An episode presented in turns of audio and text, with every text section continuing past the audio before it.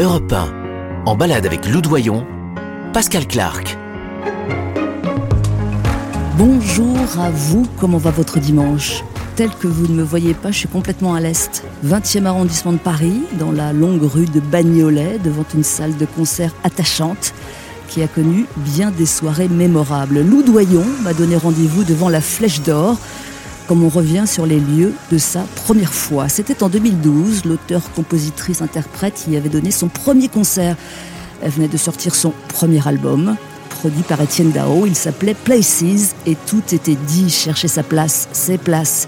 Quand on est la fille de Jane Birkin et de Jacques Doyon, que toute forme d'expression est bonne à prendre. Mannequin, comédienne, chanteuse, dessinatrice, what else?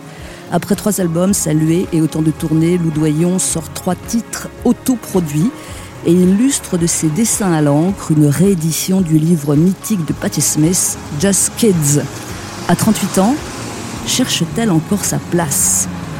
Tiens, je la vois qui arrive, à tout de suite. Pascal Clark, en balade avec Lou Doyon sur Europe 1. Bonjour Lou Doyon. Bonjour. Comment ça va? Ça va bien ah non, dites pas ça de manière automatique, pour de vrai, comment ça va? Non, ça va bien, bien, oh, bien. Super. Bien, et encore mieux d'être là, quoi. Ouais. D'être là, c'est bien, c'est bien. Je touche les, les murs d'une vie passée. À ce point-là? Ouais. Alors on va laisser passer la, sirène, hein. bah, c'est la vie, hein, ambulance, etc. C'est ça. Est-ce que ça vous fait du bien d'être dehors d'un seul coup? Oh ouais. ouais. Euh, déjà d'être dehors, effectivement, on se rend compte qu'on ne l'est plus du tout, qu'on va d'un point A à un point B, mais l'idée de la flânerie, ce qui, ce qui me plaît quand même beaucoup, euh, a disparu depuis un an, ça c'est sûr. Et puis de, ouais, de voir de la vie, je veux dire, même là, d'entendre justement un peu d'embouteillage, un peu de tout ça, ça fait, ça nous rappelle. On, en est à apprécier les embouteillages. Exactement, on en est là. Alors effectivement, on est un peu euh, cloîtré euh, à l'intérieur chez soi, mais on peut quand même avoir de vos nouvelles régulièrement sur Instagram. Ouais. Vous donnez beaucoup, hein? Je donne beaucoup de nouvelles. je suis pas sûre qu'on s'en pose tant que ça, mais j'en donne beaucoup. Non, c'est vrai que c'est un médium. C'est un médium qui m'amuse et, et, contrairement à d'autres médiums où on sent qu'on n'est pas de cette génération et qu'on n'arrive pas à rentrer dedans, je suis arrivée voilà, juste à un âge où Instagram ça va, je comprends. Twitter, pas mon truc, euh, TikTok, je ne sais même pas vraiment le principe. Enfin, donc, donc dernier moment de jeunesse. vous êtes un peu middle age, vous. Je suis middle age. Je suis totalement middle age. Et c'est vrai que l'idée le, euh, ressemble peut-être à un mélange de, de, vieilles émissions des années 70 où on s'en foutait un peu et, et quelque chose de l'ordre du magazine. C'est-à-dire c'est de l'image, c'est un peu de mouvement, mais ça reste assez peu. Euh, c'est pas fiévreux comme euh, Twitter, euh, ça demande pas une énergie délirante comme TikTok. on est entre les deux. Mmh. Alors il y a des posts, l'un des, des, derniers posts en date, euh, vous êtes assez toute nue. Ouais. Même si on voit pas grand chose. Oui, on voit rien. on voit rien, mais le fait est. C'est quoi l'idée? C'était quelque chose aussi. Un de... Non, déjà, c'est une animalité qui me fait rire parce que c'est plutôt animal et effectivement, je, je ressemble à, aux cousins choses assez souvent le matin. Et puis, il y a une forme de. Oui, moi, ça me dérange pas. Le... Il y a une différence en anglais euh, entre nude et naked qui me plaît bien. Dites-moi euh... la différence. Ben, il y en a un qui est être, euh, être, euh, être nu en suggérant une forme de sexualité et un autre qui est le corps nu comme étant un corps pas habillé, quoi. Qu'il n'y a pas de, il a pas d'ambiguïté. Je pense souvent à la photo de Saint-Laurent nu, par exemple. Pour moi, c'est une, une photo où il est naked, il est, il pas nude. Il n'y a pas d'ambiguïté dans le regard, il y a, il y a un corps, voilà. Et là-dessus, sur mon côté très animal et peut-être un peu 70 et anglais, tout le monde a été élevé plutôt. Euh, enfin dans ma maison, mon fils et moi, on a toujours été assez à poil, effectivement, et, et j'aime bien les corps. Donc euh, pas maquillé au réveil, un peu de mauvais poils, des bouts de corps et plein de cheveux, ça, ça me plaît pas mal.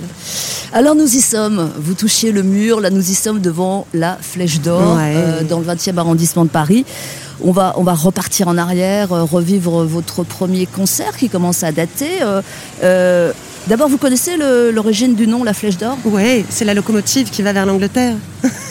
On n'échappe pas à son destin. Vous Non. êtes dit ça, cette espèce de prédestination, votre premier concert, vous le faites à la Flèche d'Or, et effectivement, euh, Golden Harrow, c'est ça Ouais, Ouais. Euh, un train, euh, un train de première classe avec les, les wagons Pullman. C'est ça. Et c'est là. Non, vous croyez pas qu'il y a une prédestination dans tout? Ben, c'est vrai que, un, j'y crois.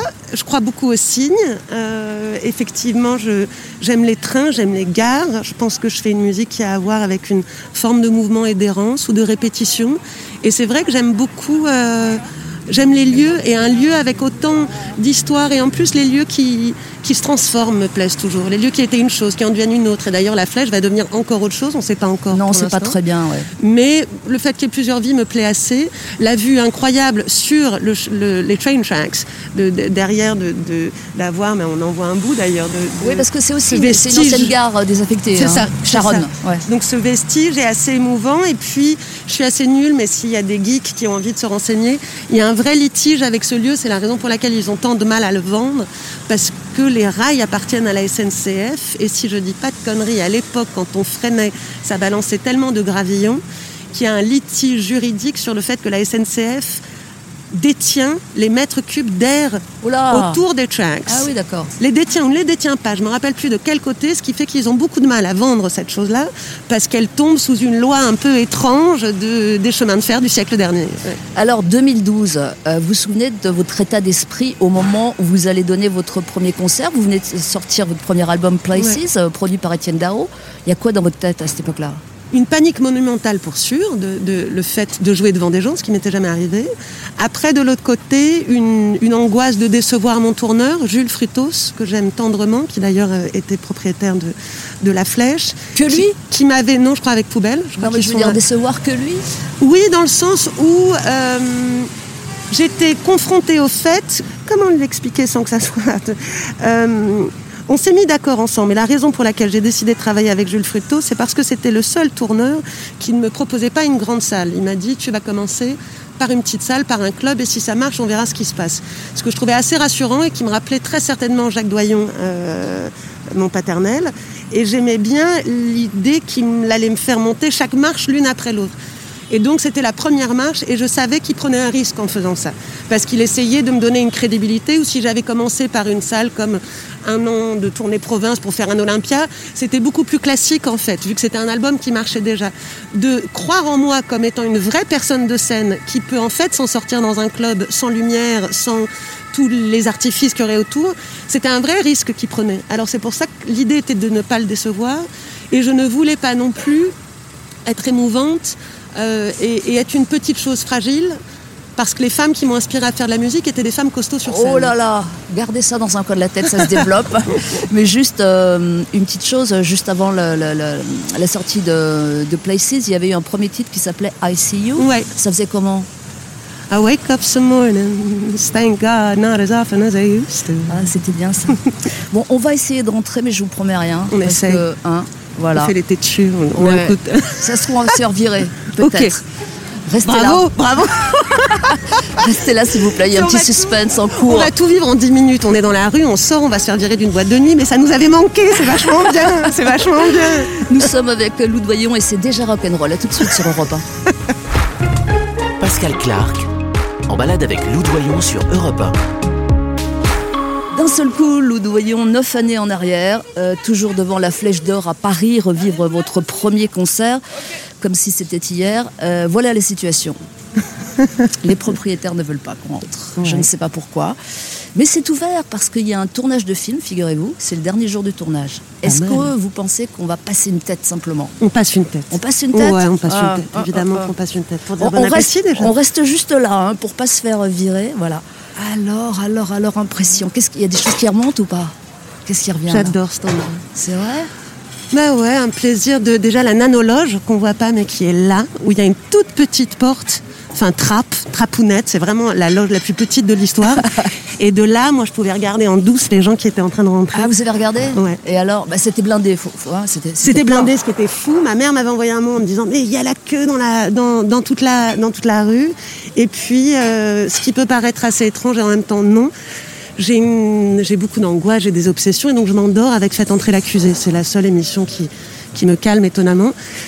Et là, en regardant par le hublot, la première personne que je vois à mon premier concert, c'est Ondelat. C'est pas vrai. De cet hublot-là, je l'ai vu. Et je me suis dit, c'est un bon omen.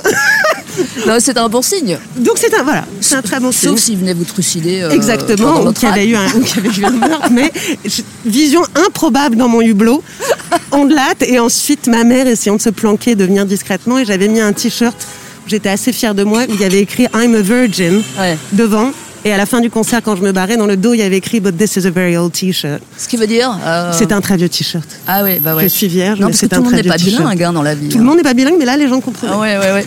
Euh, une première fois, il y a forcément de l'effroi.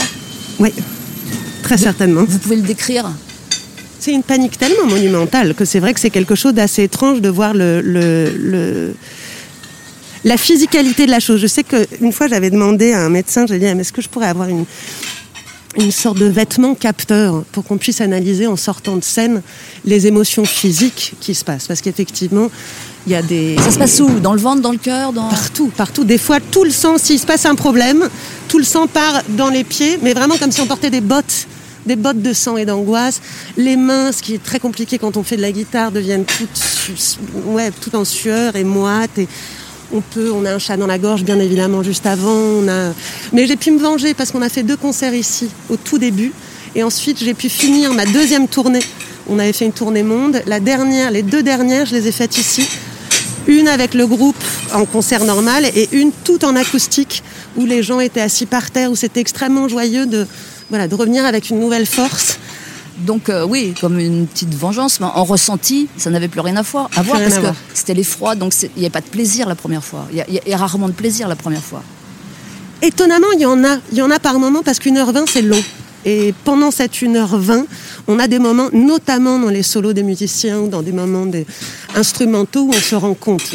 Pendant deux secondes, on peut regarder ce qui se passe. Et c'était une chose terriblement émouvante que de faire un premier concert où le public connaît déjà les paroles des chansons. Ouais, parce Ça, que l'album avait été Parce que largement l'album avait diffusé, marché, a ouais. été un succès, etc. Ouais. Euh, combien de concerts à votre actif depuis? Euh, Même si ça se compte pas forcément. Et, et qu'avez-vous appris? Euh, En quoi vous êtes-vous amélioré? Vous le savez? Je dirais qu'on doit être autour de 150 concerts, 200, un truc comme ça. Euh, ce qui s'est passé et qui est quand même très joyeux, et ça s'est passé sur la dernière tournée, de plus en plus le plaisir grandissait, mais d'un coup le plaisir a vraiment été d'en faire une affaire très personnelle en fait. Et de... On a le droit de fumer. Moi, je vous dis, on a le droit de fumer dans la rue. À la radio, on a le droit. À la radio, on a tous les Mm. droits. Il y avait le fait au bout d'un moment de se dire que, que, que l'idée est, de, est profondément de rendre hommage aux gens qui m'ont donné envie de faire ce métier. Et c'est Alors, on y revient. C'est qui? Ouais. Ah, bah, pff. C'est euh, Catherine Ringer, bien évidemment. C'est Nina Simone, c'est PJ Harvey, euh, c'est Nina Hagen. C'est que des filles qui, qui, qui ont peur de rien, quoi. Ou en tout cas, qui nous font croire qu'elles ont peur de rien. Parce qu'on sent bien, on fait pas ces métiers-là si on n'est pas des ultra sensibles d'une manière. Donc, mais c'est l'idée de se dire que la baston qui se passe sur scène, c'est entre, c'est de tuer mon désir de plaire. C'est ça qui me plaît là le plus là maintenant. là là là là. Non, non, mais ça fait des thèmes super profonds, là. Donc, Tuer voilà. le désir de plaire. Ouais. Et ça, maintenant, ça fait que c'est des concerts vraiment joyeux parce que, parce que je sais que j'ai de quoi donner et que la chose que je peux donner le plus, c'est de, c'est le, oui, tuer l'ego d'une manière. Ah ouais, mais en quoi il y a un problème dans le désir de plaire? On ne peut pas vivre sa vie dans le regard des autres. On ne peut pas vivre sa vie dans le, dans le plaisir des autres. Alors après, on a besoin des autres. On le voit, ça fait un an qu'on est masqué et je trouve qu'on a, on a perdu tout, On a perdu le bas. On a perdu le bas, mais donc tout l'échange. Euh, les sourires, les, sourires aux inconnus, la vie sociale, quelqu'un qui se pète la gueule, on est 10 qui se retournent, on sourit, quelqu'un fait tomber quelque chose, tous ces échanges-là sont partis. Donc c'est vrai que là, ça me manque un peu de vivre dans le regard des gens de la ville, parce que en tant que fille de la ville, j'ai l'habitude de vivre dans le regard des autres de cette manière-là. Mais pas de prendre son importance dans le regard des autres. J'ai pas envie que ce soit une, un moment où on vient passer une heure et demie à être bluffé par quelqu'un. On, on s'en fout et c'est absolument pas ça le sujet. On va partir dans la ville précisément Loudoyon parce que là on est dans le 20e donc un tout petit peu excentré. Euh, nous allons voyager vers la prochaine étape en voiture parce que c'est un petit peu loin. Euh, où allons-nous? Eh bien si vous voulez le savoir, restez là. Eh ouais, c'est comme ça, ça se mérite. Ne quittez pas, nous sommes avec Loudoyon. Pascal Clark se balade avec Loudoyon sur Europe 1. Situation un jour de février 2021, toujours sous virus. Une jeune femme masquée, masquée de noir, à l'arrière d'une voiture, en route vers le centre de Paris, quartier latin à quelques encablures de Notre-Dame. Cette jeune femme s'appelle toujours Lou Doyon. Euh, euh, bon, je me demandais, même si on a dû celle-là vous la poser 15 000 fois, mais j'ai pas la réponse. Lou, c'est pour poème à, à Lou C'est un doublé. C'est un doublé assez heureux. Euh, l'histoire, mais le conte, serait que, que dès le test de grossesse, ma mère écrit sur un papier Lou entre parenthèses Guillaume Apollinaire et mon père écrit Lou entre parenthèses euh, Andrea Salomé. Ah oui, bah oui, il y a deux versions. Donc euh, c'est ces deux loups là. Vous avez échappé belle, vous auriez pu vous appeler Loulou. Il y avait le loulou de Pabst, plus que le parfum, mais euh, j'ai pas échappé à 10 ans de, de- de- du parfum, hein, ça.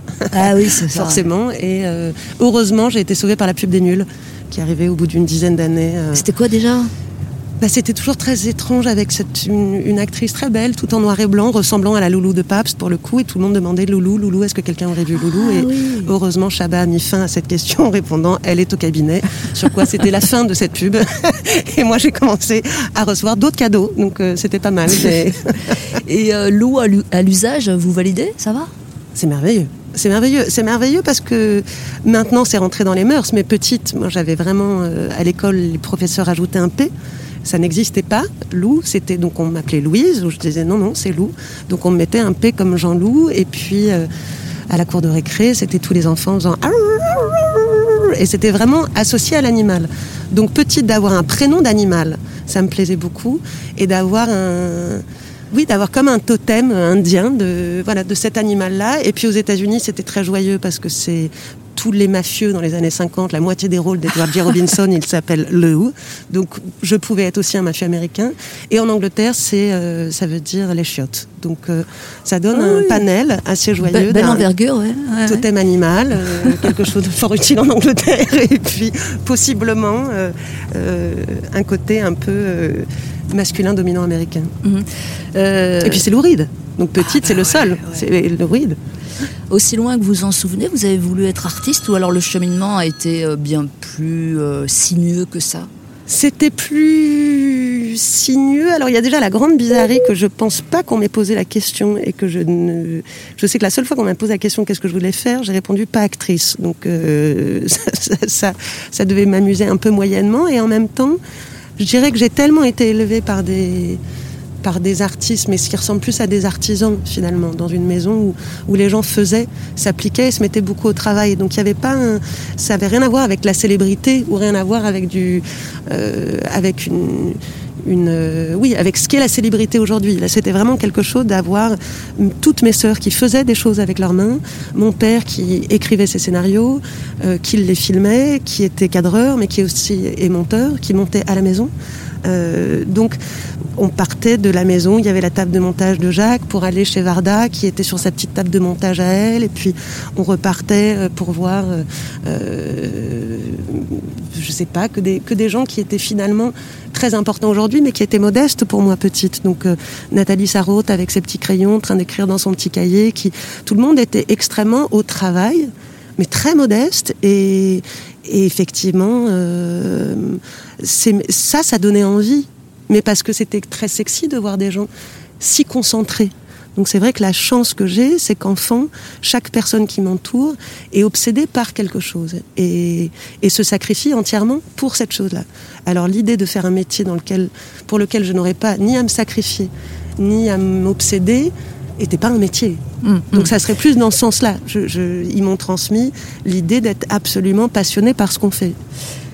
Sauf que la célébrité de vos parents était là quand même, Jane Birkin, Jacques Doyon. Est-ce que ça, ça vous a, euh, ça vous est venu dans la gueule, pardon pour l'expression, assez tôt quand même?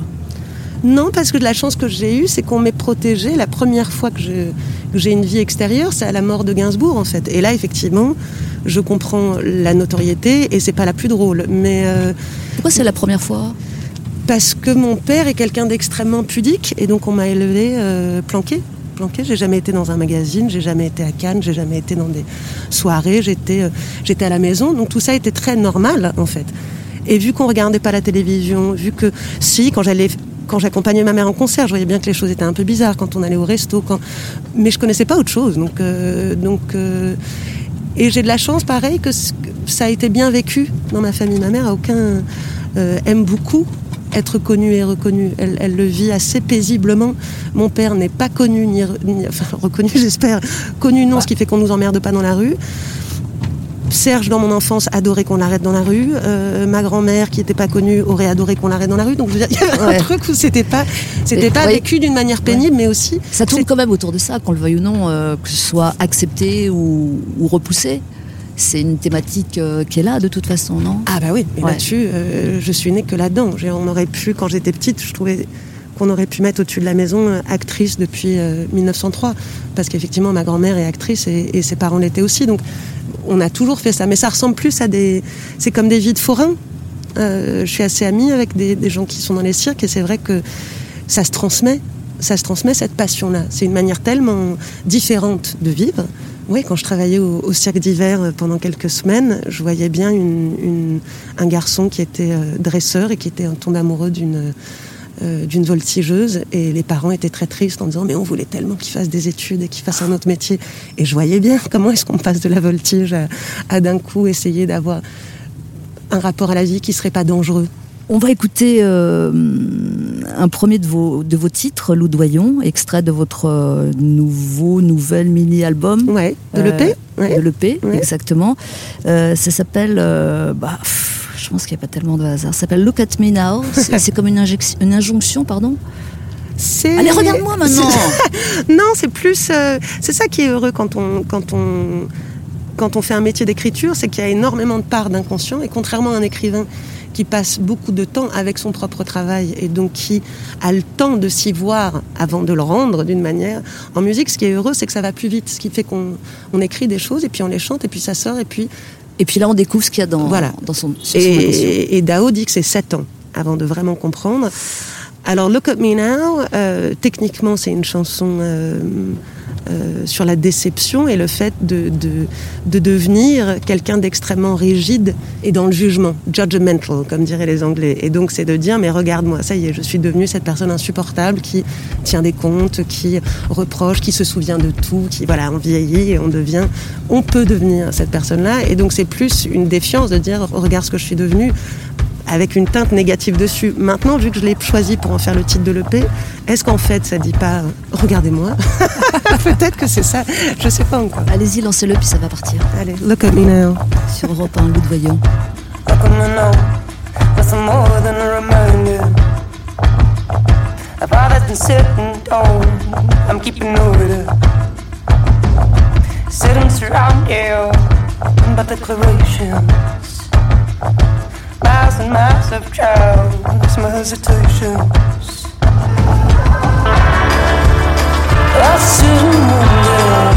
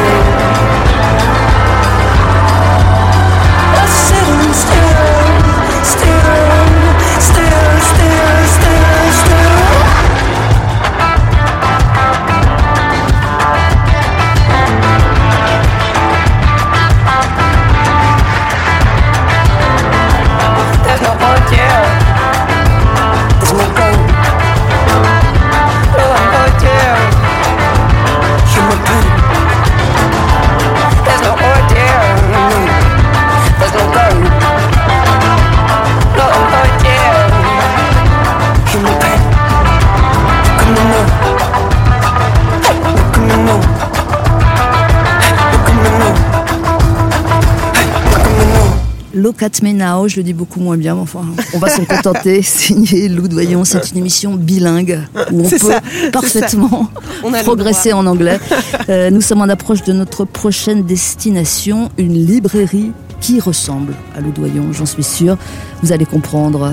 See you soon sur Europe 1. Pascal Clark en balade avec Lou Doyon sur Europe 1. I've just received on Instagram a note from Kawakami Maiko, oh. Breast and Eggs. Yes. Because I said I love the book. She Yes. sent me a note this morning saying, I'm so happy you like my book. I will send you Heaven, which is the oh. new one that's coming out in June. Oh, you're kidding. And I was like, oh, I discovered it. oh my god, isn't it great? It's wonderful. I gave it to my mum. And I read the Circe, which I love. Isn't it amazing? I Super love beautiful. it. Amazing. What is it? Women? Good feedback about no, a bit boring. Read it, Yeah. but Boring. But instructions are amazing and the Amazing. I wanted everything like that. more. Well, I, I'm gonna open the door so you can come in whenever you want. Thank you. Vous êtes déjà venu Bonjour. Bonjour, pardon, Sylvia? Excuse me? Vous êtes Sylvia? Oui. Ah oui, oui, oui. Sylvia from Shakespeare and Company. Oui. Ah Alors on va Bienvenue. Merci beaucoup. Je sais que vous êtes en inventaire.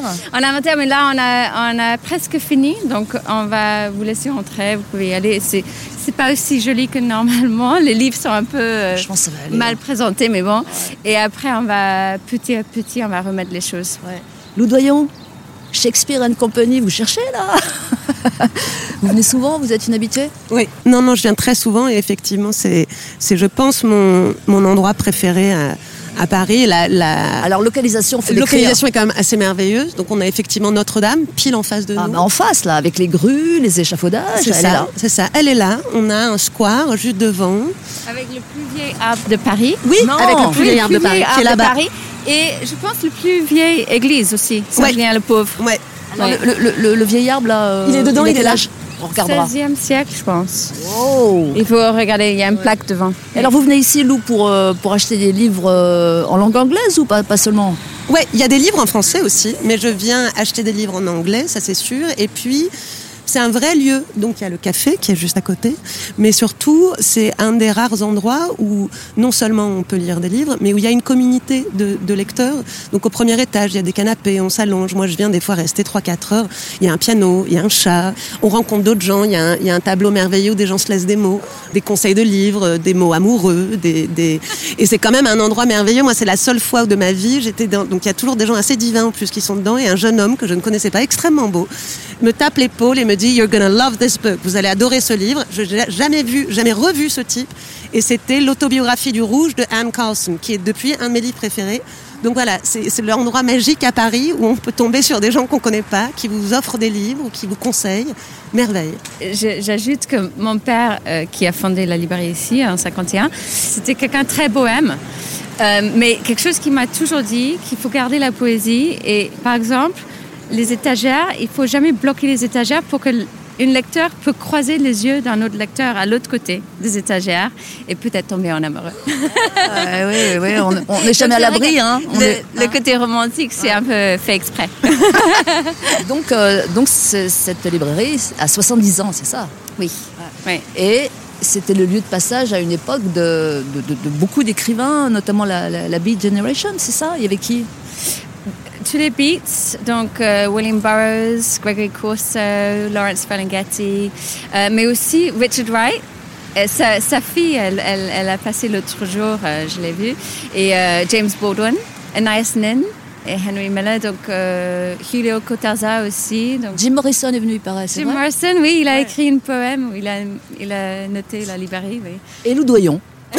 Oui, moi j'ai pas, j'ai pas, j'ai pas écrit de poème dedans, mais c'est vrai que il y avait, il y avait des rumeurs au tout début qu'effectivement les écrivains dormaient entre les bouquins le soir, Mais que c'est vrai, qu'ils dînaient ensemble. c'est Donc on sentait qu'on était avec eux, quoi. Oui. Oui. Hein? Il paraît qu'il y a une tradition. Oui, les tumbleweeds, on les appelle les tumbleweeds. Ça veut dire quoi? Donc c'est en fait l'idée, le un tumbleweed c'est la plante sèche qu'on voit souvent dans les westerns, Qui roule. les films, les qui. Et en fait mon père il disait toujours que les tumbleweeds c'est des gens qui entrent et qui sortent avec le hasard de la- le vent.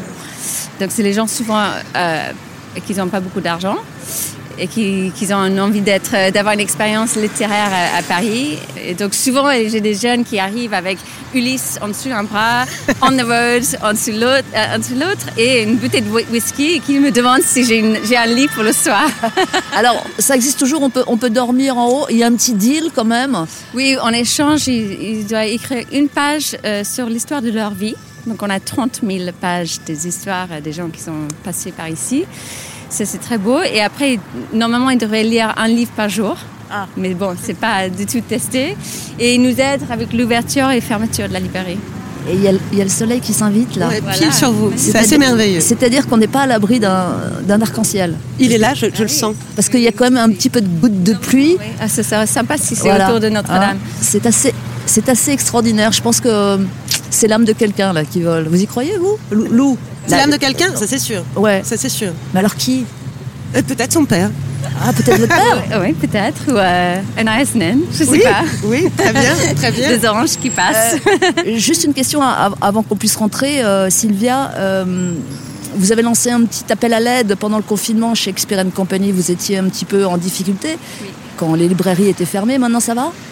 Ça va mieux et euh, on a réorganisé les choses. Euh, en fait, je, suis confiante qu'on va rester là toujours, mais c'est juste une question de quelle forme, si on va toujours garder le café ou la, pièce de poésie, c'est toutes ces questions-là. Mais on a créé une euh, association qui s'appelle les Amis de la Librairie et ça marche très bien. Et donc, ça protège le côté associatif de la librairie, que, que c'était toujours la librairie qui payait pour les écrivains qui passaient, pour les événements gratuits. Et en fait, c'est, on a séparé ça et créé une association pour protéger tout ce, toutes ces activités en fait, qui, qui aboutent non, lucratives. Et, euh, mais en même temps, sans ça, on n'est plus Shakespeare Company. Bah, Bien sûr. Lou euh, Doyon, plutôt le café ou plutôt la poésie à choisir? Ah bah plutôt la poésie à choisir. Bon, Allez, on va rentrer. On va rentrer dans cette euh, librairie incroyable. Il faut un inventaire dans, la- dans le café, mais je pense que je peux vous offrir un café. je vais voir. Oh euh, là là là, quelle joie, la joie totale.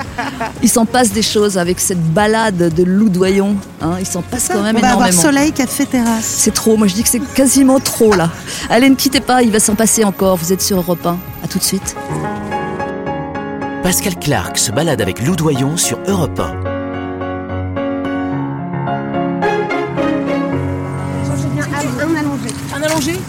Ouais, pareil. Deux allongés Avec du sucre. Café Café, espresso. Alors, deux allongés, un expresso.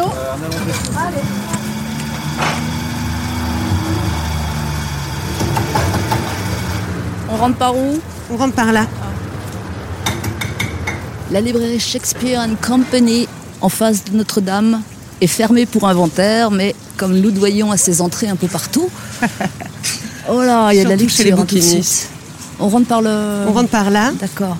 On y va. Revoilà Sylvia. Oui, on est juste en train de faire le debrief. Bonjour tout le monde. On vous attendait justement. C'est vrai Ah, j'ai l'alcoolique. On a bien travaillé. Il manque plein de livres. C'était- C'est le chien de la librairie Non, c'est pas le lui. chien, oui, c'est Colette. Colette Colette. Ouais.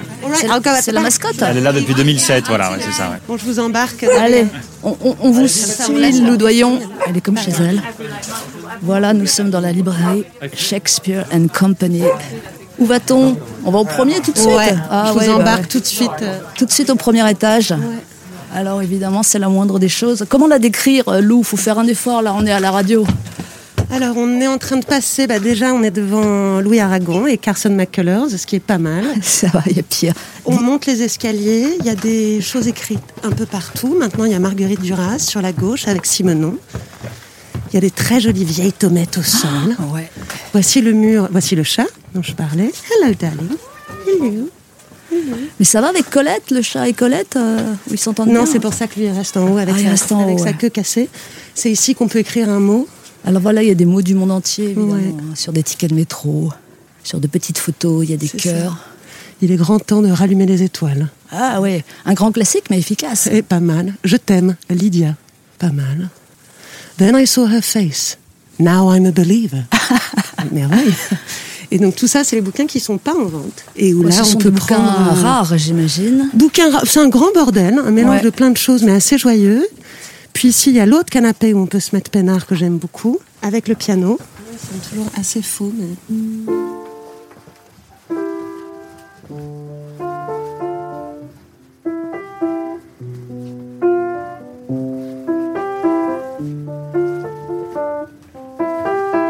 Extraordinaire. Voilà, et tout est un peu... euh, Enfin, rien ne bouge. Ça Alors, vous venez quand ici? Quand ça va, quand ça va pas? Exactement, dans les, dans les deux cas, quand ça va et quand ça va pas. Et puis, euh, le, le père de Sauvia avait une idée assez jolie qui était que les gens qui lisaient des bouquins avaient le droit d'exercer cette activité le dimanche et que s'il y avait une église en face qui était ouverte, il fallait que lui soit une église, un temple de la littérature. Donc c'est ouvert les dimanches. Et donc c'est vrai que souvent, le dimanche, euh, c'est un peu comme une église. Je viens ici, je trouve des bouquins et puis je me pose dans un coin où je fais un peu de piano ou alors on- puis il y a la pièce au bout que j'aimerais louer. Voilà, s'il fallait avoir un bureau. Oh, la, vue. Non. Ouais. Ah non, mais la vue par la fenêtre, vous n'y Ça croyez c'est pas. incroyable. Donc c'est ici qui il y en a qui, qui bossent à la machine à écrire. Ça c'est pour se brosser les dents si besoin. Et puis Ah voilà la pièce du fond, la pièce du fond qui est quand même dingue avec Sylvia Beach Sylvia Beach, ouais. et la vue quand même absolument délirante Sur Notre-Dame. sur Notre-Dame. Et ses grues et ses. ça, c'est Paris. Ouais. Non, c'est Ouais. vrai. Ça, on rêve un peu d'avoir une pièce comme ça dans sa vie, en se disant si ça, ça pouvait être une, une petite chambre à coucher. Et alors vous, bon, on n'en a pas encore parlé, mais enfin la littérature, c'est euh, les livres, l'écriture, tout ça, c'est partie intégrante de, de, de, de votre vie au quotidien. Ouais. Oui, c'est une famille choisie et c'est toutes les. Je suppose que je suis un peu. euh, J'ai besoin de, de, vivre plein de vies. Je pense que actrice, c'est en partie pour cette raison-là, d'avoir le, le temps de vivre plus, plus qu'une vie finalement. Et, et toutes les vies sont dans les livres en fait. Donc c'est vrai que euh, il m'arrive rarement dans la vie d'être face à une situation que je ne connais pas, juste parce que je l'ai connue dans un livre ou je l'ai connue d'une autre manière. Et puis, c'est, je trouve, la meilleure manière de ressentir de l'empathie et de devenir quelqu'un d'autre. Donc, j'ai eu la chance de, d'être un homme, euh, d'être un vieillard, d'être une, une très jeune fille, d'être une, euh, ouais, d'être dans un monde futur, dans un monde passé, dans un monde rêvé. Dans... Et, c'est, et c'est comme une famille. Ouais. Ça sert aussi à apprendre à vivre parce que parfois on, on oppose les deux, c'est-à-dire euh, la littérature et la vie. Ouais. Mais en fait, c'est complètement imbriqué. Ça vous a aidé à vivre de lire des livres? Absolument. C'est mieux qu'une pharmacie pour moi. Et après, en plus, on peut choisir. On peut choisir de, de se complaire dans le sentiment, d'aller encore plus loin. Donc, on est dans de la tristesse ou une fin d'histoire et on lit la fin d'une liaison de Graham Greene, par exemple. Ou on peut se contrer, ce qui est pas mal, lire des choses extrêmement drôles quand on va pas bien. Ou alors, on peut se rêver, trouver des gens qui nous donnent envie de tendre vers eux. Euh, donc c'est des alliés, c'est des alliés, mais c'est oui, c'est comme des médocs. Il y a d'ailleurs un bouquin assez drôle en bas qui s'appelle La pharmacie littéraire, un livre anglais, et qui en fonction de l'état dit quel livre il faudrait lire. Et j'aime bien faire ça pour mes amis d'ailleurs, ou pour les ou pour les enfants de mes amis, de trouver voilà le livre qui peut aussi vous donner accès au livre en général. Il faut toujours trouver le bon. Ouais. Est-ce que tout ça, ça contribue à, pour vous, à faire en sorte que vous trouviez votre place? Est-ce que c'est encore votre problématique places, trouver votre ou vos places dans la vie, Loudoyon Oui, je pense si tout va bien, ça sera jamais trouvé. Enfin, je, je pense que bah, Un peu quand même, non? Oui, mais une fois que je, une fois que je l'ai trouvé, j'aime bien en bouger. je pense pas que j'aime le confort, donc finalement, c'est assez joyeux que de que de pouvoir se se remettre en question. Et j'ai de la chance de faire un métier qui, de toute façon, se remet en question. C'est quoi votre métier? Parce qu'il y en a beaucoup. Mon métier. Le euh, vrai, c'est quoi? Il y a une phrase que j'aime bien, je pense que c'est Jacques Brel qui dit Les artistes sont des gens qui ont mal aux autres. Je pense que j'ai besoin de ressentir fort et qu'à partir du moment où j'ai besoin de ressentir fort, euh, il faut en faire quelque chose. Donc, euh, donc je, fabrique des choses avec du sentiment. Je pense que c'est ça mon métier. Une fabrique à sentiment ou une fabrique à digérer du sentiment, je ne sais pas. Mais donc j'ai besoin des humains et la littérature est le meilleur accès à l'homme. Donc euh, je regarde ça comme des, comme des essences. Euh, Il y a des gens qui ont vécu euh, 70 ans d'une vie absolument incroyable, ils ont écrit trois bouquins dans leur vie. C'est de l'essence pure. Donc euh, euh, oui, je pense que je ne peux pas me séparer d'un livre. J'ai du mal à jeter des livres. Et puis, euh, je, je trouve qu'il n'y a rien de plus réconfortant. Là, c'est comme être entouré de, de plein de vieux amis. Je sais pas si on va pouvoir partir. Hein. Mais c'est dur de partir. C'est dur. C'est ma chose préférée, c'est visiter les, les librairies parce qu'effectivement, c'est c'est que des mondes possibles, quoi. là, chacun de ces bouquins, on serait quelqu'un, on serait dans un monde des possibles. Enfin, c'est, c'est incroyable. La, la littérature, en plus, c'est, c'est du ressenti, mais c'est de la musique aussi, parce qu'il y a la musicalité d'une phrase, c'est des couleurs, c'est des odeurs, enfin, c'est tout y est pour moi. C'est le moment d'écouter votre disque, voyons sur Europe 1. Qu'avez-vous choisi? Bah, c'est, comme vous voulez. Bah non, non, c'est votre choix. C'est votre choix. Bah, peut-être par rapport au bouquin, c'est la maison où j'ai découvert Ulysse de Joyce, c'est la maison où j'ai relu Homère en anglais, et donc peut-être que pour toutes ces raisons-là, on peut mettre All These Nights, qui est sur le troisième album sur Soliloquy, que j'ai écrit en hommage à Joyce, à Dorothy Parker et euh, à Homère. D'accord. voilà. Et ben on l'écoute tout de suite. Et euh, vous allez le lancer comme d'habitude. Faites, f- faites votre métier un peu là. Allez, All These Nights, Par qui par Lou Doyon. Oh, sans blague C'est sur Europe 1. À tout de suite. Pascal Clark, en balade avec Lou Doyon sur Europe 1. Here by the ocean where the water meets the cold, she awaits. Told her he'd be gone, didn't mention how long she'd have to stare back get the sun. And the earth that keeps on spinning, her fingers they keep weaving all these nights spent alone.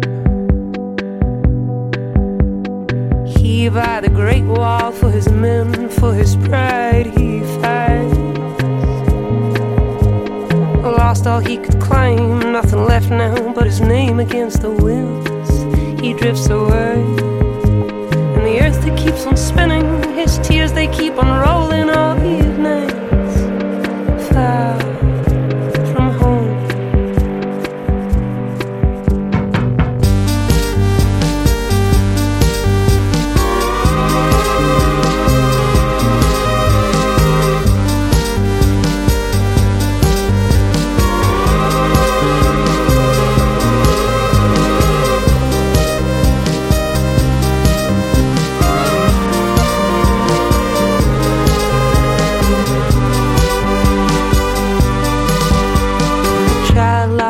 between her sorrow and his dreams. He sighs.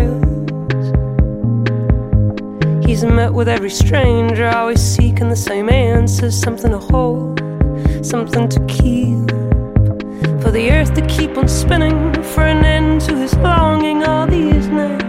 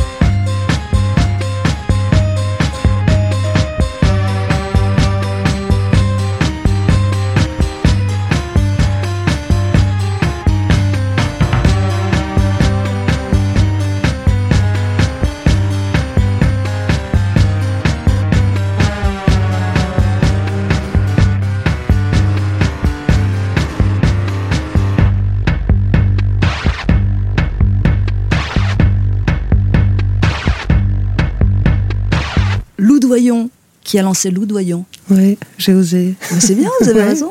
All These Nights. Ouais. C'est ça, j'ai compris en plus. Toutes ces nuits, bah ouais. Allez, on, on va bouger, il va falloir s'arracher à cet euh, endroit merveilleux. Bah ouais, si, si, si, il le faut. Shakespeare and Company. Et vous pouvez venir, hein, l'inventaire euh, sera terminé d'ici peu. Donc, Oui. euh, et Oui. venez, venez un dimanche, pourquoi Exactement. pas. Hein. Vous inquiétez pas, on va retrouver un très bel endroit. On va, on va longer le bord de Seine, il y a pire quand même. On revient, on revient tout de suite sur Europe 1, ça c'est Paris. Pascal Clark, en balade avec Lou Doyon sur Europe 1. Merci beaucoup à tout le monde. Merci Sylvia, c'était super. Merci. merci de nous avoir laissé entrer. hein. avec plaisir. Thank you. La Good prochaine luck. fois, quand on est ouvert et- Merci. Bonne promenade. Merci. Ça, c'est Paris, acte 2. nous sommes euh, quai des Grands Célestins. Il y a pire, franchement. hein. Il y a pire. Voilà, nous longeons la Seine. Un peu haute. Ah bah oui, c'est que le début. Ça, ça. Hein non, en fait, je suis un peu, un peu béate, c'est pour ça que je parle pas, c'est tellement beau. Je suis d'accord.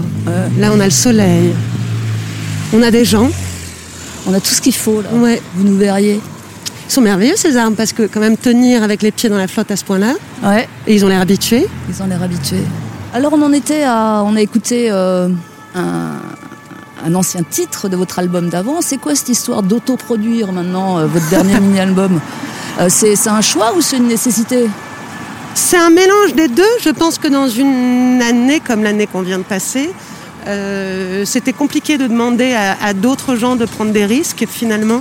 Et j'assumais plutôt bien de prendre ce risque seul, sachant que le format de l'EP, donc un trois titres, est un format très ancien et assez anglo-saxon finalement. Donc vu que j'avais un peu pas... les, les 45 tours de l'époque. Exactement, Ouais. exactement. Donc pour eux, c'est un tellement hors format et vu que je venais de finir mon contrat avec ma maison de disques, il n'y avait pas un désir de, de, de recommencer une aventure sur un format comme celui-là. Et en plus, j'étais assez intriguée à l'idée de tout faire, de- du début jusqu'à la fin, pour voir peut-être le, le côté qu'on nous montre pas quand on est artiste, qui est Ça veut dire quoi tout faire? Ben, c'est rassurer vraiment euh, la production, la promotion, euh, la, la production physique du vinyle, trouver les usines, recevoir les vinyles à la maison, les envoyer par colis, les faire les... Ah oui, tout, tout, Ah tout. oui, la totale, apprendre euh, comment faire un code barre, générer un code barre, Ah voilà, ouais. des choses Ouais. passionnantes, mais c'était c'était intriguant. Voilà, c'est important aussi des fois de comprendre l'industrie dans laquelle on travaille. Mhm. Et donc pour voir les rouages différents de ce système, surtout dans une année voilà où c'était vraiment compliqué, c'était joyeux de de ramener de la vie dans une époque où ce métier en particulier, le métier de la musique, était à ce point-là à l'arrêt, était dans dans une forme de morbidité ou de voilà de réenclencher de la musique, surtout un album totalement enregistré en live. Donc avoir un sentiment de oui des arts vivants, du, spectacle, euh, c'était important de, sortir cette chose-là. Qu'est-ce qui vous manque le plus vous allez me dire la scène, probablement, mais j'ai pas l'impression que vous fassiez partie de ces artistes qui crient au scandale, vous, euh, sur la, fermeture des salles. Non, bah, déjà j'ai- effectivement j'ai eu la chance d'avoir sorti un album en 2019, ce qui veut dire que moi je me suis quand même fait un an et demi de tournée. Donc, donc voilà, contrairement à d'autres collègues qui depuis 3-4 ans n'avaient pas tourné ou qui s'apprêtaient à commencer une tournée, c'est évidemment moins violent. Après, de l'autre côté, à partir du moment où il y a un risque, pour moi, un concert, c'est vraiment une, célébration d'une forme d'innocence, de quelque chose de, païen et d'ancestral qui fait qu'on on se lâche euh, dans tout ce que ça veut dire. Donc l'idée d'être dans une période où on ne peut pas justement se lâcher, où il n'y a pas d'innocence, d'un coup ma musique versus la santé des autres, la question se pose pas. Euh, euh, voilà, l'idée de s'amuser à un concert si d'un coup il y a l'aspect terrifiant de peut-être être infecté et peut-être infecter les autres. Euh, non, j'ai aucune envie de ça. Probablement que le mot que vous avez le plus prononcé depuis le début de cette balade, C'est quoi voyons, c'est risque. Ah bon? Ah oui, il faudrait voilà. qu'on faudrait qu'on réécoute depuis le début, mais on est, on est proche de la dizaine de fois. Ok, ok, je prends. Euh, c'est un beau mot, mais euh, vous avez l'impression de mener une vie risquée ou? Non, Non, c'est vraiment relatif. Euh, C'est des métiers où on se doit d'assumer. Donc je suppose qu'aujourd'hui, c'est assez risqué d'assumer quelque chose et d'assumer euh, sa petite personne. Donc euh, donc c'est c'est c'est l'ambiguïté de ces métiers-là. C'est est-ce qu'on sauve des vies? Je pense que non. Est-ce que ça fait du bien dans la vie des autres? Ah bah Je oui, pense que oui. Ça oui, clairement. Voilà, donc c'est c'est c'est un endroit où il faut euh, assumer ce qu'on dit, assumer ce qu'on pense, et puis assumer une émotion. C'est pas si simple. Euh, maintenant, c'est pas c'est bien plus léger que la majorité des, métiers où le risque est réel. Voilà. Là, c'est un risque différent, c'est un risque entre vous et vous. Bon, mais mais Bah, c'est- le risque, c'est quoi? C'est le risque, c'est le risque de ne pas plaire, le risque de l'insuccès, non?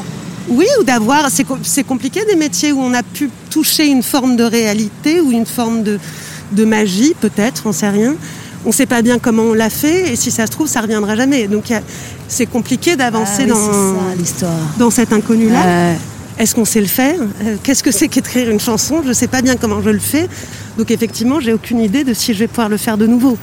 Mais Vraiment, vous, vous êtes euh, en plein doute tout le temps, c'est la moindre des choses? Oui, je pense que c'est pour ça que je fais ces métiers-là. Effectivement, je...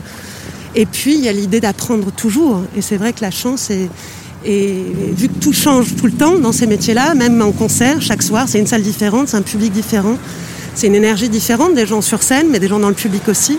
On crée le moment ensemble, c'est pour ça que j'aime tellement le, le live, c'est pour cette idée Oui, que... c'est ensemble. voilà. C'est ensemble, et puis aussi, c'est c'est voué à disparaître. Alors que dans une époque où on est tellement dans un désir d'immortalité, de tout figer euh, et de tout garder et de tout pouvoir remontrer, c'est pour ça que moi je m'en fous quand les gens filment un concert parce que c'est sans intérêt. Ce qui a de l'intérêt, c'est le moment qu'on est en train Ouais. de vivre ensemble. Mais le lendemain, ça aura disparu complètement. On vient de passer le pont Neuf, le plus vieux pont de Paris. Ouais. La Samaritaine est au loin. La Seine, évidemment, toujours euh, ras la gueule. Nous progressions dans Et Paris. se dire qu'avant, il y avait des maisons sur ce pont. Eh ouais. Comme à Venise. Ça vivait sur ce pont. Il y avait des habitations de deux à trois étages. Vous en savez des choses? J'adore Paris. J'adore. On avance vers euh, notre prochain point. On va pas ménager le suspense. On va vers euh, le musée d'Orsay. Ouais. Là, je vous promets pas de pouvoir faire ouvrir le musée d'Orsay d'Orsay pour Oh. nous, mais bon, on sait jamais. Il y a des miracles dans la vie. On peut essayer de se faire virer encore une fois. Ouais, on y prend goût. À tout de suite sur Europe 1. Nous progressons. Mais vous marchez vite là. Oui, je suis une grande, euh, grande marcheuse. Vous chaussez du combien? Je suis du 41, c'est Ah, pour ça c'est que je vais plus ça. vite. C'est pour ça que j'ai du mal. À tout de suite sur Europe 1.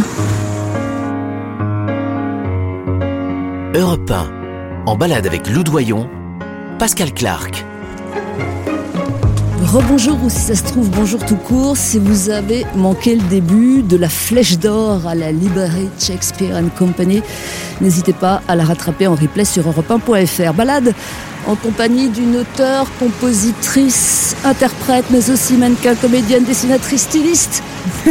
J'ai j'ai rien oublié là dans vos Non. activités. Ouais. Nous sommes maintenant euh, rendus quai Voltaire. Nous venons de passer le pont du Carrousel. Et c'est toujours un plaisir de longer les quais de la Seine. Vous disiez tout à l'heure que vous étiez un peu fasciné par les affaires criminelles ou que ça vous... Hein Euh, Ce moment où vous avez vu Christophe Ondelat le premier concert. J'aime la résolution. Je pense, faisant plein de métiers irrésolvables, je pense que la résolution d'une enquête euh, me rassure énormément. Ah, mais je pensais que c'était euh, la noirceur humaine, des choses comme ça, non? Ça aussi, parce que c'est, on est plus singulier et plus drôle que, que, ce qu'on arrive à imaginer. Et c'est vrai que les histoires d'êtres humains, ouais, notre côté obscur, en fait, est juste là. Donc je suppose que c'est ça qui me plaît, c'est l'idée que est-ce qu'on est tous capables? J'espère que non, mais pour sûr qu'on a tous un côté obscur. D'une manière générale, vous avez foi en la nature humaine quand même ou il y a des choses désespérantes? Je dirais que ce qui me plaît le plus, c'est l'être humain parce qu'il est désespéré en, lui-même. Voilà, c'est une, euh, c'est une tragédie que d'être au monde. On nous demande quelque chose de... Voilà, j'espère effectivement que les animaux n'ont pas ce sentiment de leur propre mort. Si c'est ça qui nous habite, nous, je trouve ça très émouvant. Et tout ce qu'on fait découle de cette tragédie. Donc, euh, savoir aimer alors qu'on perdra les gens, euh, faire des enfants alors qu'on sait qu'on sera pas forcément là, ou inversement. Euh, Arrêtez, c'est trop non, mais je trouve que c'est ça qui fait que j'ai envie d'arrêter tous les gens dans la rue et les prendre dans les bras. Je, je préfère être sur une place de marché qu'en haut d'une montagne. C'est Ouais. les humains qui m'intéressent. Donc là, vous êtes malheureuse en ce moment parce que... ouais. Hein, Ouais, niveau tactile, c'est limité. Hein.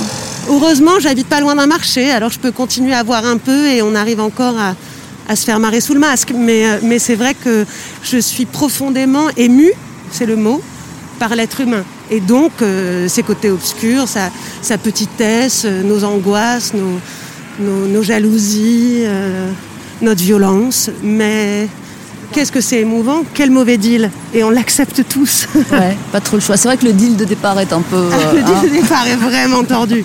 tordu. Euh, il se trouve que vous, vous avez fait les choses assez tôt dans votre vie. Bon, à 5 ans, vous avez euh, tourné un film. Ouais. Hein, ça, ça reste un, un bon souvenir. C'est un souvenir très Agnès inconscient. Varda, quand même. Ouais. hein, ouais. Ça, c'était, ça, c'était merveilleux. Je me rends compte aujourd'hui que j'ai eu accès, enfant, à des gens exceptionnels et à beaucoup de femmes Comment il s'appelait Il m'échappe le titre du film. Kung Fu Master. Eh bien sûr, Kung, Fu Master. Mais c'est vrai que d'être entouré de, de femmes qui lâchaient pas, parce que vraiment, euh, Agnès, si elle voulait quelque chose, elle, elle lâchait pas, d'avoir cette forme de conviction, de, force et de, et de rapport au travail fait qu'effectivement, c'est en grandissant que, que j'ai compris que, que la femme avait un statut différent que l'homme, finalement, dans la vie de tous les jours. Parce que dans ma petite enfance, les femmes qui m'entourent sont, sont extrêmement libres et costauds. Donc c'est vrai que je, je, voilà, commencer avec Varda, c'est commencer avec quelqu'un qui est euh, qui est puissante. Vraiment, et puissante dans premier. le travail aussi, Ouais, dans la création. Absolument, dans absolument. Et qui était au ouais. courant de tout. Quand je vois aujourd'hui les documentaires avec elle, avec Delphine Seyrig, enfin, quelle merveille que d'avoir eu ces femmes-là euh, comme exemple. En même temps, euh, la barre est haut, du coup. euh, Enfin, ça.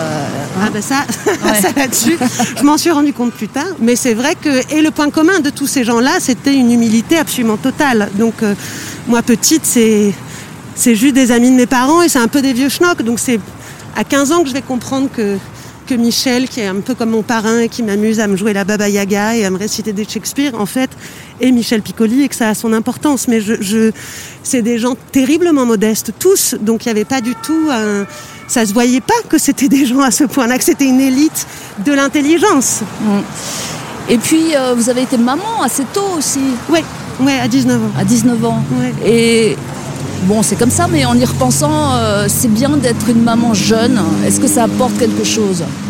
C'est compliqué. Est-ce que c'est bien être une maman tout court? Ça, j'en sais rien. Maman jeune, je sais pas trop non plus. Je dirais que pour moi, comme tu l'as dit, j'ai commencé tout assez vite. Donc à 19 ans, j'avais déjà vraiment vécu beaucoup. Donc c'était, j'ai pas réfléchi, euh, ça s'est passé. C'était très bien comme ça. Et puis je pense qu'avec un métier où, bah, la preuve là, où je parle beaucoup de moi quand même, où je travaille sur moi, où je c'est très bien d'avoir quelque chose qui vous ramène à une réalité qui n'est pas de l'ordre de votre pomme. Voilà, un enfant, ça, ça a besoin de vous. Et alors, vos états d'âme, franchement, ils s'en, cognent un peu. Donc, c'était un très bon instinct que de, que de me mettre tout de suite dans une immense responsabilité à 19 ans et euh, et que l'impératif soit quelqu'un d'autre que moi. On vient d'arriver, nous voyons, devant le musée d'Orsay. Et euh, là, c'est le moment euh, d'écouter le, le troisième disque de la session. Et il y a une évidence, j'ai choisi Patti Smith. Ouais. Bah, D'abord parce que vous, vous dessinez, euh, vous avez fait 22 dessins à l'encre pour la réédition de ce livre merveilleux qui est Just Kids Ouais. de Patti Smith. J'hésite juste entre deux titres. Alors, C'est quoi? soit April Fool, Ouais. Soit Pissing in a, Pissing in a river. Pissing in a river. Ouais, sans, Ouais. sans aucun doute. Sans aucun doute. Patti Smith sur Europe 1. Et voilà, tous ensemble, nous allons faire pipi dans la rivière. Eh oh Eh Pourquoi pas Eh Chiche Chiche. Patti Smith. Europe 1. Pascal Clark se balade avec Lou Doyon.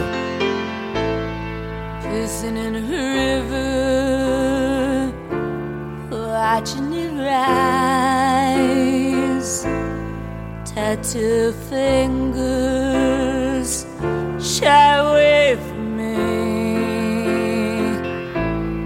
Voices, voices, mesmerize. Voices, voices, picking and see.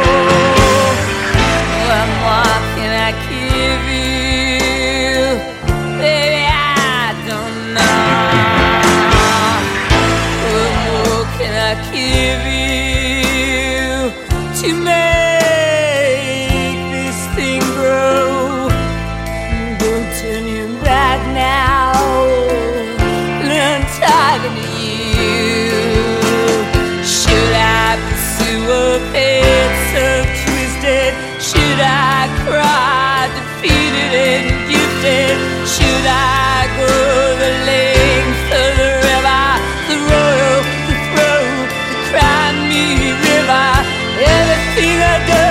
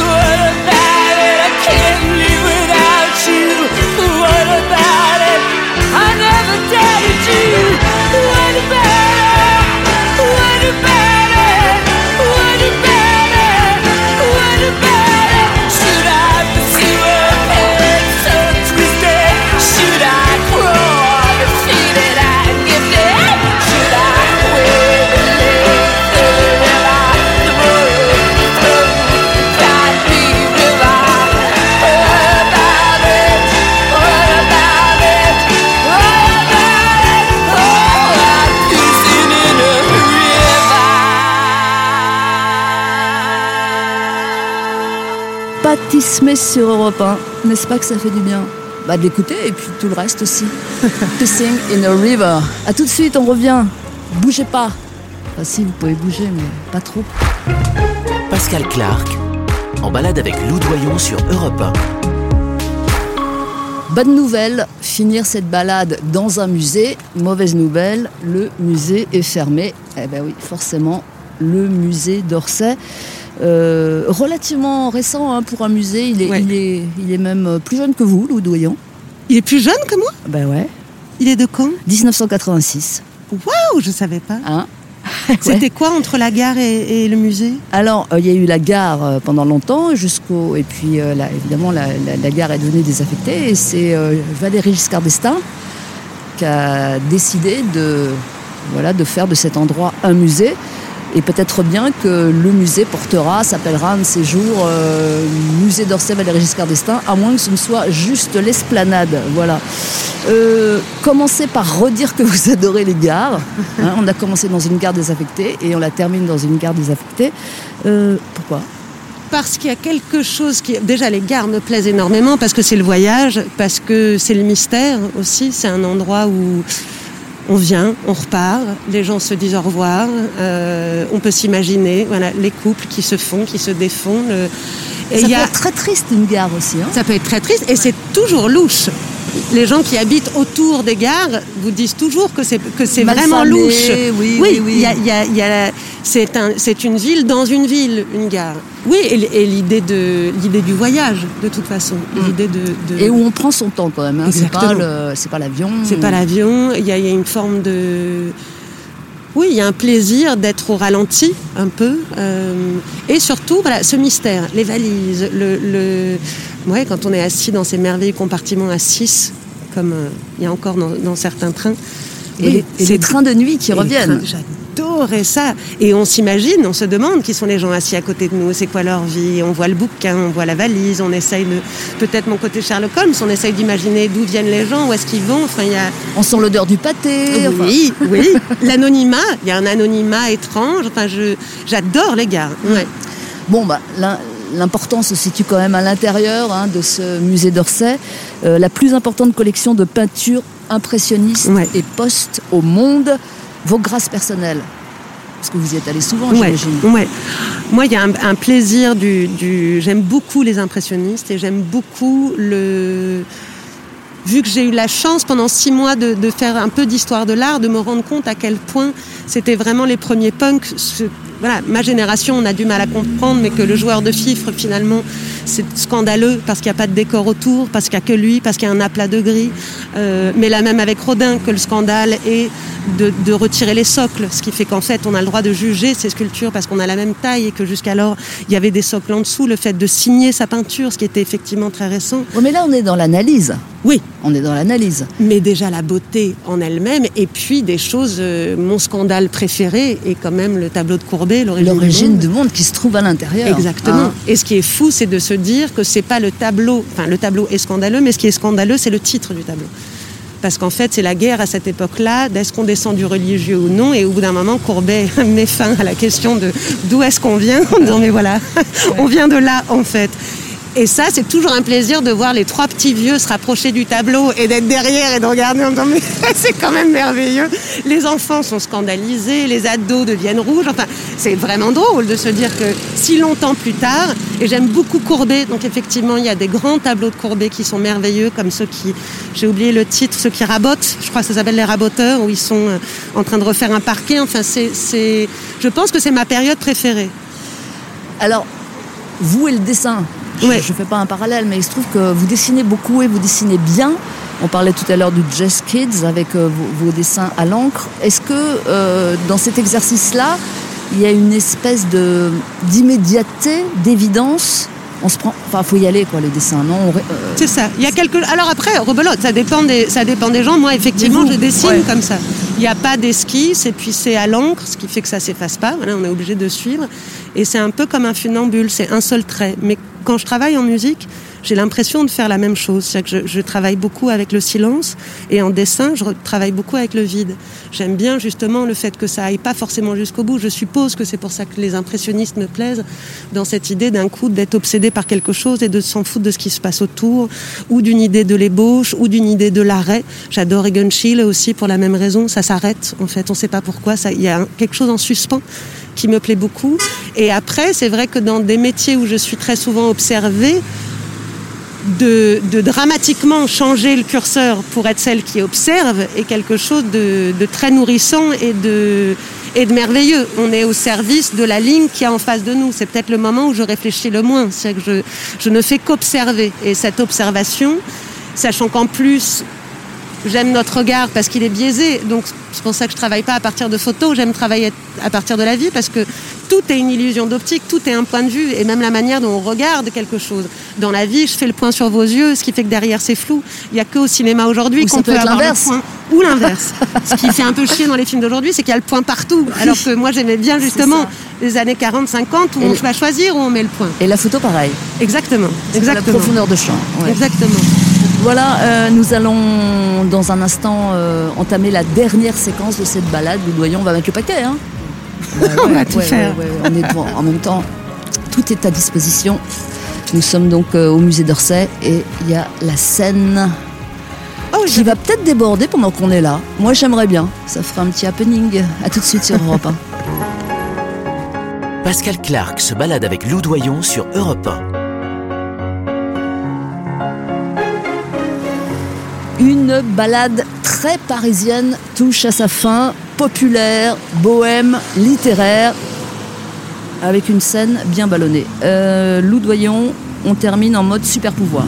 Super pouvoir. Ouais, tout est possible. Alors, euh, vous changez quelque chose à cette ville, Paris, que vous adorez là. Que changez-vous en priorité? En priorité, quitte à m'attirer des courroux absolument immenses, je Oui. lisais un texte très très beau de Louise de Villemorin qui expliquait que quand elle était plus jeune, c'est un, un texte qu'elle a écrit dans les années 50, les voitures étaient rangées dans des garages à Paris, ce qui veut dire qu'il n'y avait pas de voitures visibles. Et elle disait que la rue appartenait aux passants. Et que c'était terrible, toutes ces carcasses vides. Et elle disait, ah, moi c'est beau, elle disait que c'était pour elle des petits cimetières qui attendaient d'être en vie et qu'on ne devrait pas les voir. Alors effectivement, je suis assez d'accord. Moi, j'aimerais bien voir Paris sans voiture, mais dans le sens voiture planquée, c'est-à-dire que, que la rue nous appartienne de nouveau. Ça, Je suis d'accord. Ouais. Signe la pétition. Euh, une idole, quelqu'un que vous admirez, disons morte ou vivante, peu importe, accepte de poser nu pour vous. Qui est-ce? Il faudrait un corps qui m'intrigue. Euh, qui poserait nu pour moi. Si ça vient pas, met de côté. Hein. Non, je pense. Alors ça peut être un peu, un peu tordu, mais j'a- j'assume. euh, parce qu'il m'a toujours plu et que des photos d'archives que j'ai trouvées, il aimait beaucoup se foutre à poil, donc je pense que ça ne gênerait pas. Toulouse-Lautrec. Ah oui. Alors, j'ai pas instantanément euh, la tête, ni encore moins le corps de Toulouse-Lautrec, mais on vous croit sur parole. Euh, un endroit un peu fou pour fêter votre prochain anniversaire? Bah pour le coup, une gare. Ah bah oui, Ouais, avec un anniversaire dans une gare serait bien. ce serait très bien. Ben, moi, j'ai toujours passé le nouvel an à la station Bonne Nouvelle et personne ne me suit jamais. Euh, je suis très intéressée par une commune qui s'appelle Tourouvre, euh, ce que je trouve un bon aussi. Alors là, où est-ce que je ferais mon anniversaire? Non, ben, moi, c'est le 4 septembre. Alors peut-être à la gare de métro- euh, le- la station de métro 4 septembre. Voilà. Euh, vous pouvez changer quelque chose dans votre physique. Hmm. Un front. J'aimerais bien un front. Bah, vous n'en avez pas? Non. c'est pour ça que j'ai une frange. Avez porté plainte ou? Oui, surtout que mon père petit disait que c'était un signe de, de non-intelligence. Ah bah, Vous êtes senti soutenu hein, tout de suite. Un artiste pour reprendre un de vos morceaux. Ouh, euh, Mais tout est permis là, tout est possible, tout est permis, tout est exaucé. Tout, tout, tout. Euh, Jim Morrison qui reprenne ma chanson Burn. Bah, vous avez raison, il faut y aller. Euh, un dimanche idéal. Ingrédients. Un dimanche idéal, j'étais assez capable de les faire, mais là ça fait longtemps que, que c'est se réveiller assez tard, euh, prendre un petit déj assez énorme à l'anglaise, un, un énorme brunch, ce qui me permet de tenir et de cuisiner toute la journée pour le soir faire mon dîner du dimanche soir avec euh, mon dîner familial avec euh, toute ma famille euh, amie. Et donc, euh, voilà, ça, ça me manque. Ça me manque. Normalement, je, je suis celle qui fait à bouffer pour, pour tout le monde le dimanche soir et j'adore ça. Il y a Christophe Ondelat ou pas? Ah non Non, non. Il y a Arthur Nosiciel très souvent, normalement presque tous les dimanches, mais c'est le, c'est le bon jour parce qu'on n'a pas théâtre le lundi, on n'a pas de spectacle le lundi et, euh, et puis on n'aime pas beaucoup forcément les lundis matins et là ça permet d'avoir commencé le lundi matin chez moi. Et que cuisinez-vous? Des choses très grasses qui tiennent au corps. Ouais. Ben, mon père est, est un peu français, mais il est surtout alsacien en fait. Il est, il est alsaco et ma mère est anglaise, donc vous imaginez bien que j'ai un rapport au saindoux qui est assez particulier, et puis à, à la choucroute, au, au plat cuisiné pendant très longtemps. Donc euh, ma recette pour laquelle je suis reconnue chez mes amis, peut-être pour cause d'indigestion, je ne sais pas, c'est une tourte. C'est une tourte euh, de fromage et de bacon. Donc il faut faire la pâte avec à moitié du saindoux, à moitié du beurre. Après, dans le fond, vous mettez des patates que vous avez déjà bouillies. Ensuite, dessus, vous mettez un mélange de bacon et d'oignons que vous avez fait revenir. Là-dessus, vous mettez plein de cheddar. Là-dessus, vous mettez une crème qui est comme de la crème fraîche, mais plus épaisse, qui s'appelle la double crème. Et là, vous refermez encore avec une, avec une couche de pâte. Et à côté, vous mangez une salade verte, sinon vous vous étouffez. Voilà. C'est ma recette du dimanche. Enfin, un vœu pour 2021. Un vœu qui sera évidemment J'ai exaucé. cru un veau. Ah Non, un vœu, c'est le masque, pardon. Il commence un à coller un peu. vœu, un vœu pour 2021 que tout rouvre, que tout rouvre. Exaucé. Merci beaucoup pour la balade, Loudoyon. Euh, ça va, vous serez pas en retard Tout va Ah bien, on c'est est dans les parfait. temps L'album, le mini-album Look at Me Now. Trois titres, voilà. Et puis le, le livre, euh, la réédition du livre de Patti Smith, Just Kids, avec vos dessins. Merci à vous. En balade avec et réalisé par. Boris Pachinski, que je vais voir de ce pas. Ça va, Boris? Très bien. C'est un très bon moment. C'est vrai? Ah, Tant mieux. Euh, preneur de son, je vais le voir aussi. Julien Or. Ça va, Julien? J'ai passé un très bon moment, je te remercie. Arrête, tu dis comme Boris. J'ai aucune originalité, je fais que prendre du son. Ok, merci à toi. Euh, programmation Marjorie Odelson. Euh, eh bien, la balade avec revient dimanche prochain, 11h sur Europe 1. Avec vous, on l'espère. Bonne journée à vous. Portez-vous bien.